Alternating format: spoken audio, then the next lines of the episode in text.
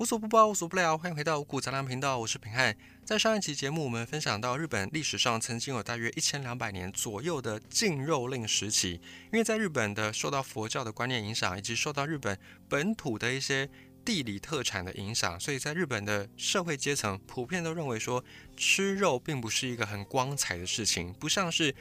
世界上面大多数文明都会认为说，吃得起肉就代表这个家庭是有权有势的，代表是有一定的社会地位或者是财富的。在日本曾经有很长一段时间，他们觉得说吃肉的人都是比较粗鄙的，甚至是因为生活实在过不下去，吃不起米饭，所以才不得已要去吃肉来果腹，是有这样很特殊的历史渊源。某种程度上呢，可以说是因为日式咖喱的传入，才让日本的这套禁肉令慢慢慢慢的解除跟消失。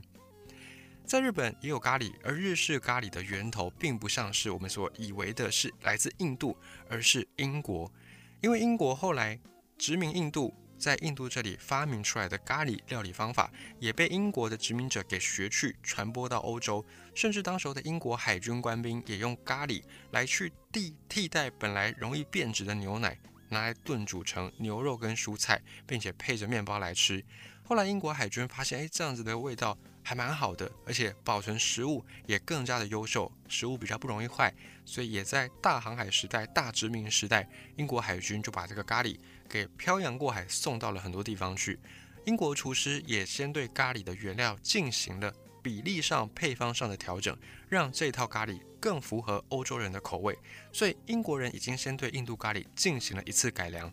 后来呢，日本海军也跟英国海军学了这套咖喱。这段我们等下后面再说。日本海军学到了这个咖喱之后，也在把这个咖喱的口味跟配方又在做调整。虽然咖喱传到日本去比较普遍呢，主要是在明治维新的时代，但是咖喱其实在幕府末期时代就已经有到日本去了。在当时日本幕府末期是处在锁国政策，很多的西方国家他们为了要贸易，为了要进行有点半殖民的感觉，所以他们也要求日本要开国，因为之前日本是锁国政策。不得已，日本在武力输给别人的状况之下呢，只好半推半就的开了几个港口，然后来让这些外国人能够贸易、能够传教等等。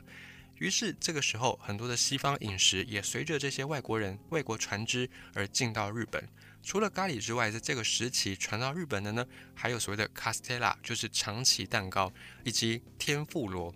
天妇罗根据历史的记载，它原本是葡萄牙的水手在船上，因为没有冰箱，保存食物不容易，所以他们料理鱼、烹煮鱼的一种手法，后来传到日本，被日本人给发扬光大，并且改良，变成我们现在所熟悉的天妇罗。但它原本是一个葡萄牙水手的料理方法。总之呢，咖喱跟日本人的渊源可以追溯到还蛮早的，就是了。而在咖喱正式的普及之前，日本的传统饮食一直都是比较崇尚清淡的，保持食材的原汁原味，并且以米饭为主食，大多配的是蔬菜、豆制品跟鱼，相对的肉也比较少。所以一开始咖喱这个东西并不很吸引日本人，是后来随着西餐在日本传播，再加上明治维新之后，咖喱的做法就慢慢的被日本人所熟知。而在日本一开始做咖喱的人，都是那些在外国商行工作的厨师。他们一开始是完全按照英国咖喱的那个配方跟比例去做。与其说呢它是咖喱，倒不如说它是一个咖喱的肉汤，因为当时候是用肉去炖煮，有点像是炖肉的那种概念，比较不像我们现在所认知到的咖喱。然后这个肉汤煮完之后，再用面包去沾着吃。这样的吃法在日本的上流社会曾经流行过一段时间。在一八七二年，有一本书叫做《西洋料理指南》，它里面就描述了关于这个时候英式咖喱的做法。后来，在一八七七年，横滨日本的横滨有一间餐厅，就首次的把咖喱的料理加入到菜单，而且在这个时候，日本也对咖喱进行了一次改良，变成日式咖喱的前身。相比于咖喱的老故乡印度，印度咖喱比较辣，比较浓郁。日式的咖喱通常就比较没那么辣，而且因为加入日本本地产的一些水果、水果泥，所以味道日式咖喱会比较偏甜，也不太辣。但是呢，在明治时代早期，这个咖喱都还是上流社会的人比较有办法去吃到的。日式咖喱要推展到一般的平民阶层，主要还是透过日本海军。在明治维新这段时间呢，很多日本人他们就想要学习西方的文化技术，甚至呢学习他们的饮食方法，因为他们认为说日本的很多人的身材之所以不那么高大，之所以不如西方，就是因为在饮食上面没有学习西方的口味，没有吃那么多肉跟蛋白质，导致日本人普遍长不高。当然，我们后来知道这跟基因也有关系，可是当时候日本人就一心一意的认为说，只要学习西方人的饮食，有朝一日日本的国民也可以长得跟西方人一样高大。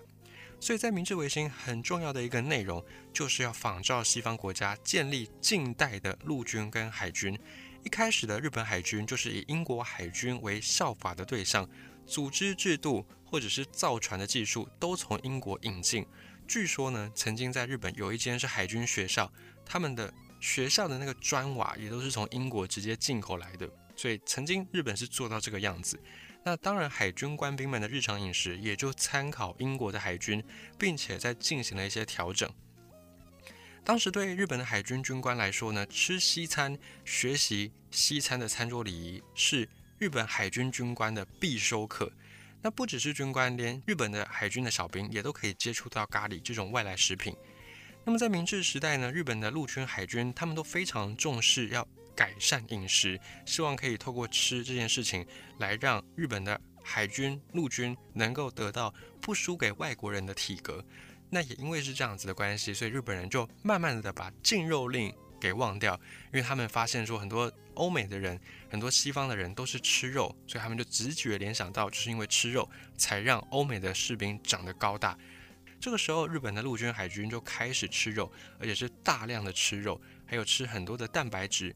日本的军队就比日本的一般的民众更早的接触到肉类料理，而且相比日本陆军，日本的海军更加重视饮食的多样性。因为海军在海上嘛，在海上漂泊，有的时候饮食并不是那么样的好掌握，所以就更要对这些营养成分的比例做精算。也因此，日本海军就更早的去重视饮食的多样性以及营养的均衡性。另外有一个说法是。饮食单调的航海生活上面，官兵的战斗力会不高，所以透过咖喱的这种料理的加入，丰富的香气、多元的营养成分，也某种程度上可以提高日本海军的士气跟战斗力。至于咖喱的料理到底是哪一年，具体来说是哪一年哪一月进入到日本海军，已经很难考证了。但是在二十世纪初期，日本海军为船舰上负责伙食的这些主祭兵，他们有制定烹饪指南。在烹饪指南里面就已经有记载了咖喱饭的制作方式，所以我们可以推测，大概在二十世纪初之前呢，咖喱就已经传进日本海军，而且变成日本海军的日常食谱之一。我们刚才也讲过，原版的英式咖喱是配着面包来吃，可是面包日本人吃不惯，所以他们后来就改成用米饭来配，并且为了要方便把这个咖喱可以浇在米饭上配着吃，所以日式的海军咖喱他们就对英式咖喱。做了一套改良，他们有借鉴了法式料理的手法，在咖喱里面加入一些小麦粉，增加了这个咖喱的粘稠度，并且呢，用肉用蔬菜去混煮，煮成有点糊糊的这个状态。那这种糊状的咖喱就很适合跟米饭一起来拌着吃，所以从此之后，日本海军的咖喱就跟英式咖喱进行了脱钩，并且也受到很多日本海军的欢迎。那日本海军的观念也认为说，这个咖喱饭呢，综合了牛肉、蔬菜的营养，而且有些香料它本来是药材，这样的成分呢，也可以帮助海军官兵们增加身体健康。再来，咖喱本身的口感很浓很香，又可以促进食欲，而且咖喱还有一个别的食物都很难有的优势，就是这种糊状的咖喱，它跟米饭混合在一起之后，不容易洒出餐具。要知道，以前的海军。他们在船舰上面，以前的船还没有像现在有这么多的科技技术辅助，所以在海上面摇摇晃晃是家常便饭。如果你喝一些汤汤水水的东西，吃一些汤汤水水的料理，很容易这些汤啦、水啦、汤汁就会洒出餐具外，造成环境的脏乱，而且也不方便官兵们在用餐。所以这个咖喱煮成糊状变成咖喱饭，就相对的稳固，比较不会这样滑动，不会跟着海浪的那个晃动。而溢出餐具之外，所以就变得更加适合海军官兵来吃，变成很多海军官兵很喜欢的一道食物。而在日本海军里面，负责制作咖喱的兵种，应该说负责煮饭的兵种叫做主祭兵。主祭兵们在入伍之后呢，会跟一般的海军的士兵接受一样的基础军事训练。接受完基础军事训练之后，这些主祭兵才会开始去学料理方面的专业训。而且呢，这些主祭兵不但是要熟悉各种食材怎么处理、怎么烹饪，还要去学习军舰上面有一些特制的炊具器皿，就是适合在船上使用的这些厨具。如何使用这些主机兵也要学习，还要再去学营养学方面的知识。就像我们刚才讲到的，在海上新鲜食物补给并不方便，所以你必须要对营养进行精算。你必须要去帮这些海军的官兵们精算出每一天他们需要各多少营养，然后怎么样把这些营养调配在料理当中。因此，以前的主祭兵呢，可能某种程度上还是营养师的身份。也因此，这个主祭兵很重要，对海军的官兵来说，尤其是不可或缺的重要人物。如果你是一个主祭兵，而且你的煮饭的手艺又很不错，你在任何军舰上都会受到欢迎，而且你还会往往受到长官特别的关照。你甚至有机会被这些将官给调派到那种更大骚的、更气派的船舰上面去服役。所以，对任何一个主祭兵来说，当时候的咖喱都是。日本海军主祭兵可以说是必修中的必修，必须要学会的最基本、最基本的菜。如果做不好咖喱饭，你就很难会被称之为是合格的海军主祭兵。那么这些士兵他们都会有一个服役年限嘛，在退伍之后，很多海军主祭兵就回到家乡去探亲，要么就是退役返回家乡，就开始在家乡卖起了咖喱饭，又或者是传授咖喱饭的制作方法。所以到这个时候。咖喱这个东西，咖喱这个食物才慢慢的在日本的民间普及开来。那么所谓的海军咖喱是怎么一回事呢？海军咖喱顾名思义就是在海军的舰艇上面官兵们在吃的咖喱。但是海军咖喱它作为一种流派，它也并不是。固定只有一套的食谱，因为这个咖喱传承时间超过一个世纪，在这个漫长的时间当中，它的原料也好，制作方法也好，都有很多变化。即便是在同一个时段，海军的咖喱做法也是多种多样的。虽然在接受专业训的时候，这些海军主祭兵会先学咖喱饭的基本做法，但是你实际分配到不同的船上去服役的时候，你不一定有。完整的那些食材能够去运用，而且实际的工作岗位上面可能也未必有这么多的资源，就是跟你学的那时候所用到的厨具也好啦，食材也好，可能都不太一样。所以这个时候的主祭兵们，他们就各自有很大的发挥空间。有的主祭兵他们就会尝试用不同的食材搭配跟料理方法，而且还会再根据那一艘船上官兵们的喜好，以及呢。这个主祭兵自己对于咖喱饭的理解，再去调配出风味独特的咖喱饭。所以每一艘军舰的咖喱饭虽然都是海军，虽然都叫做海军咖喱，但是实际上每一艘军舰的咖喱饭煮出来的味道可能不一样。可能这一艘比较甜，然后那一艘比较咸，或另外一艘比较浓等等的，可以说是咖喱饭海军咖喱就是每一艘船舰主祭兵的私房菜色。甚至每一艘船舰之间呢，还会。各自比拼，说：“哎，我们船上的咖喱饭比较好吃，会有这种比拼咖喱饭的环节。而日式咖喱饭的灵魂，除了咖喱之外，就是米饭。但米饭在日本通常都是大同小异，所以真正决定咖喱的味道的是用咖喱去烹煮出来的这些汤跟菜，才是关键的因素。日本海军的咖喱饭一开始是由英式咖喱的炖肉演变来的，所以基本的原料有肉。”有蔬菜，有咖喱粉，有小麦粉，增加浓稠度，以及呢日本特有的酱油，另外再加入盐跟白糖。在明治时代的海军，日式海军的咖喱饭基本上都还是遵循着英式咖喱的传承，以牛肉为主要食材再加以制作。那蔬菜的部分呢，通常就是马铃薯、胡萝卜跟洋葱。制作程序上面比较复杂。就是你的肉啦、蔬菜啦，另外烹煮、另外调制，然后咖喱的酱汁也要另外再做，最后再把它结合起来。所以当时候比较普遍的做法是，先把牛肉单独煮熟，把熟的肉跟熟的这个肉汤汤汁备用，再来是把切成小块的马铃薯、红萝卜跟洋葱一起去油锅里面翻炒，把这个肉跟汤汁一起倒到锅子里面煮，最后再把咖喱粉、小麦粉还有牛油放在平底锅里面煮成糊状。先煮成咖喱汁，再把这个咖喱的汤汁加到刚才的那锅大锅里面，跟肉啦、跟菜啦一起煮，最后再加入酱油、糖跟盐去调味。各种味道充分的混合，等到汤汁越来越浓稠，才算是大功告成。所以，即便一道简单的咖喱饭，在当时的海军制作起来，其实工序是相当的繁复的，相当的繁琐的。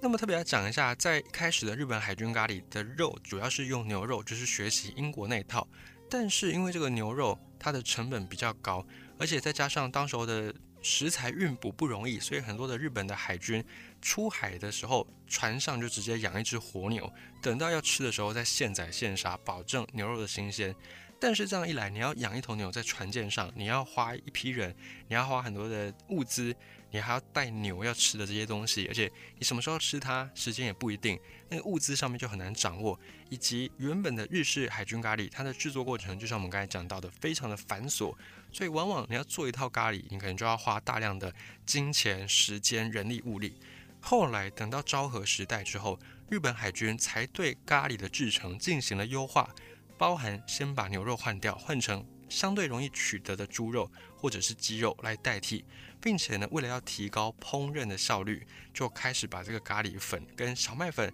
调和出来的这个咖喱酱汁先做一个优化，有点类似做成像咖喱块的那个概念。这样子一来，在烹煮的时候就会相当的省时，而且方便许多。等到二战结束之后，从明治时代开始建立起来的日本海军就灰飞烟灭，海军咖喱也逐渐的就化成一般的家庭咖喱，或者是各种餐厅自己流行的咖喱料理当中。虽然后来日本建立起了海上自卫队，就相当于是日本海军，只是呢没有对外攻击的能力，主要是防守。日本自卫队也恢复了这个传统，专门设立了咖喱日，在每个礼拜五的中午会向日本自卫队的官兵提供咖喱饭。但是因为在战后食品加工技术突飞猛进，以及呢食材的种类更加多样化，所以今天你能够吃到的日本。海上自卫队的咖喱跟之前明治时代的这个日式海军咖喱已经是不同的东西了。虽然他们的名称都还是一样，但是实际上内容物、口味上都不一样了。那么现在的日本海军咖喱是怎么一回事呢？就是因为在一九九零年代的时候，当时在日本的横须贺这个地方有刮起了一股怀旧旋风，把日本海军咖喱重新的提到世人的眼前，提到世人的餐桌上。横须贺港在东京湾一带，在历史上或者是现在呢，横须贺都作为是一座海军城市。而横须贺这座城市，它除了有大型军港，还有海军工厂、跟海军学校、跟海航基地，所以在战后这边还是日本的海上自卫队以及驻日美军海军舰队的主要基地。所以在横须贺这个地方呢，处处都是很浓厚的海军的风情。而在一九九九年的五月份，当时候。横须贺这里为了要复兴饮食文化、传统饮食文化以及推展观光旅游业，所以横须贺地区商会就跟当时日本海上自卫队的横须贺地方总监部合作，他们要重现明治时代海军咖喱的这个活动，并且还另外成立了一个横须贺咖喱街推动委员会，由当地很出名的料理店去亲自的操刀这项任务，他们就把以前留下来的海军烹饪参考书里面的那个。海军咖喱的食谱再做重现，就真的把以前的海军咖喱给做了出来，并且呢还很详细的用图解的方法去说他们怎么样去复刻这道海军咖喱。这边我们来稍微分享一下，如果你想要在家里面重现这套日式海军咖喱呢，首先你要先准备煮好的牛肉以及牛骨汤，就是你要先用牛骨去控那个汤。煮好之后呢，你再先准备一个锅子，把奶油、牛油倒到锅子里面去，加热溶解，溶解完加洋葱，翻炒，炒到洋葱变透明，再加入红萝卜、马铃薯，炒到这两个食材都变软，最后再把这个牛骨汤跟牛肉加到锅子里面去，然后再放进蔬菜一起煮，把这个味道充分的煮出来。煮的过程当中，你要去看这个牛肉是不是已经熟透了，再来你要去确定说。马铃薯、红萝卜，它还要保持在一定的块状。那当然，你如果喜欢吃软一点的，你就煮久一点；如果你喜欢吃硬一点的口感，那你就煮的时间不要那么长。同时，你要再去制作咖喱酱。另外拿一个锅子，另外起一个锅子，把奶油一样倒进平底锅里面去加热，溶解完之后倒入咖喱粉，倒入小麦粉，就是面粉，把这两个粉倒进去之后，开始均匀的搅拌。搅拌完之后，咖喱的香气会慢慢的呈现出来。然后等到咖喱粉、面粉以及奶油混合完，变成黏黏的稠状的糊状的时候，这个咖喱酱就算是做完了。但是在制作咖喱酱的过程，火候的控制非常的重要。如果火太旺，咖喱的香味会变少；如果火太少，那这个面粉混进去的时候，你就要煮非常非常的久。所以你要去掌握那个火候是很关键的。再来，咖喱的本身的那个辛辣，你就可以用咖喱粉的量去控制。你想要辣一点，粉就加多一点；你想要不要那么辣，你的咖喱粉就放少一点。等到咖喱酱也煮好之后，再把这个咖喱酱倒到刚才我们先起的那一锅有肉有蔬菜的那一锅里面去，再把它搅拌，让这个食材充分的吸收咖喱的味道。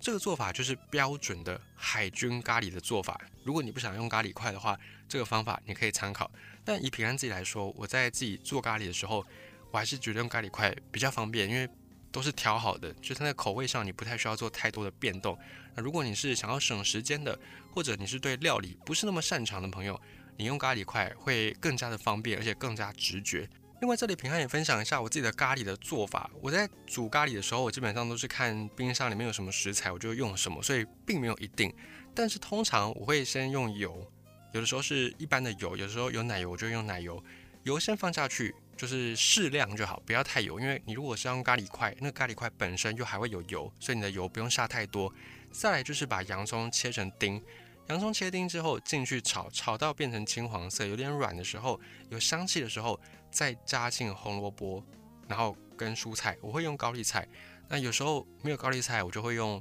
萝卜，或者也会混着用白萝卜。我觉得是一个很不错的食材，因为加进去之后，它可以让这个咖喱味道比较清爽，比较不会腻。因为吃咖喱最怕就是过咸、死咸，而且会腻，所以吃咖喱。可能对很多人来说是一个负担，但是我自己在煮，我加白萝卜进去，也是把它切成丁状，跟红萝卜同时下去这样炒，最后那个咖喱就比较清爽一些些。我也曾经加过苦瓜，如果你是想要吃清爽系的，平常自己觉得苦瓜是一个不错的食材，一样你把它切成片、切成丁都可以，就看你自己喜好。加苦瓜的，但是那个味道有些人可能没办法接受。如果你是敢吃苦瓜的，平常自己强烈推荐你，你可以试试看放苦瓜，会有不一样的感觉。那把菜放进去之后呢，就开始去烹煮。那有时候如果你的食材相对比较单纯，你可以在煮红萝卜的过程里面，就是红萝卜加进去之后，你可以再放一些红酒，我就用红酒去提那个味道。然后提完味之后，等到锅盖盖上去，把这个红萝卜、白萝卜给焖软、出水出汁之后，你就可以再慢慢的放进你要吃的肉。如果你是放牛肉的话，你的肉就不用那么早下。那如果你要放的是猪肉或者鸡肉，就是在红萝卜软的时候，你就可以把那锅盖打开，然后把肉放进去，再加入咖喱块去调。咖喱块在加的时候有个诀窍，就是慢慢加。通常那个市售咖喱块不是会有两大盒吗？就是一条长的里面会有两个部分嘛。那你要在煮的时候，就用先用一小部分，先拨一点点丢进去，然后煮咖喱块的时候，你要给它一点时间，它才有办法化开变浓稠，而且它越煮会越浓稠，所以你。不要看到你咖喱块刚放下去，好像还很清淡，你又在急着再加咖喱块，这样煮到后面，你的那个咖喱会变得很咸，而且会变得太浓，不好拌在那个饭上面。那这个时候呢，就是你自己可以决定你要吃浓的或是稀的。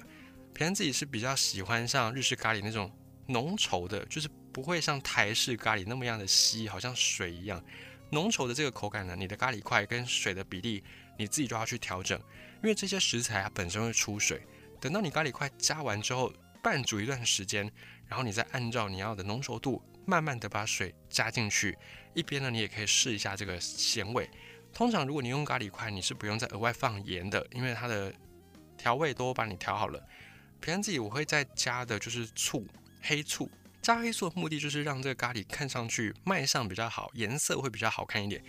如果你用市售咖喱块直接下去煮呢，煮出来会比较偏向荧光黄。那我自己觉得荧光黄看上去不美观，也不好吃，所以我会再酌量加一些黑醋，并且黑醋它有一个效果，就是一样是提升它的酸，这个酸气可以让咖喱的那个死咸感变低，让咖喱的层次更加丰富。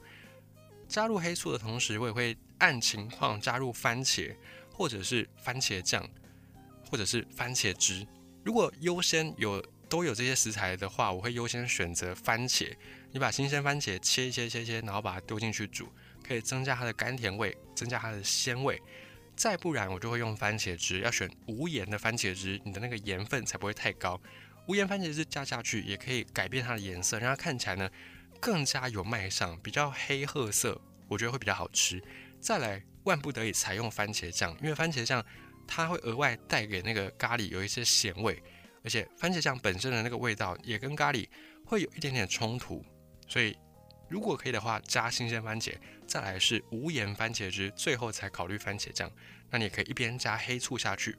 通常在这个时段呢，就是你慢慢去把这些食材给焖熟，然后火候就记得转成小火，避免这个咖喱烧焦。一边拌炒，一边呢去看它的浓稠度。等到你要的浓稠度之后，你就可以把火关掉，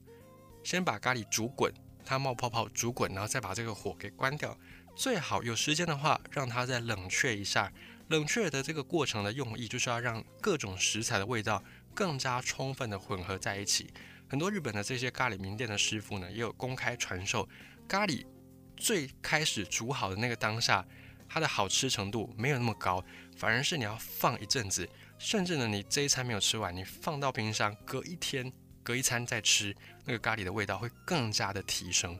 当然，如果你赶时间的话，就直接煮好直接吃也 OK，也是很好吃。如果你按照平安这个食谱来分享的话，其实这样煮出来的咖喱已经就很美味了。那如果你想要再让它更好吃一点，就是煮好放凉一段时间，最后再来吃，这个时候的咖喱饭，它的味道会是最巅峰的时候。也跟你分享这套咖喱的食谱，以及日本海军还有咖喱如何从印度传播到英国，又变成日本国民美食的一段历史。